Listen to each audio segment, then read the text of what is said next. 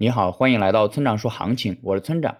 现在是北京时间五月十一日的上午八点十一分，BTC 即时价格五五六四四 U。我们先来看今天的行情。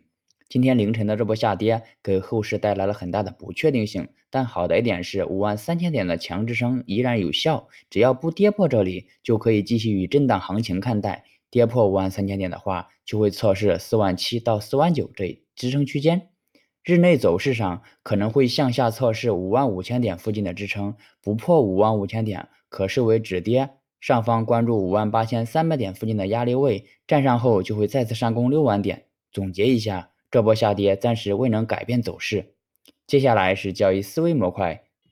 昨天我们谈到了分批操作，如果你想在交易市场中寻找确定性，那么分批操作就是最大的确定性，除此之外皆为概率。另外，所谓的危机有危也有机，在很多时候，它们之间都是可以相互转化的。你可能觉得今天的话题很乱，分批操作与危机似乎并没有关联性，其实不是的。以今天凌晨的这波下跌为例，如果你懂得分批操作，就不会变得很被动。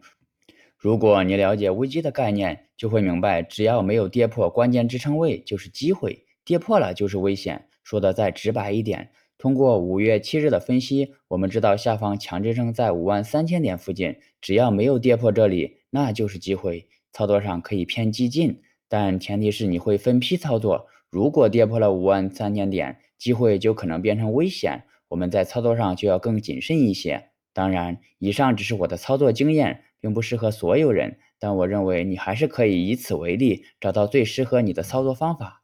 好了，以上就是本期节目的全部内容。如果你想参考我的最新操作，请查看今天的策略版分析。拜拜。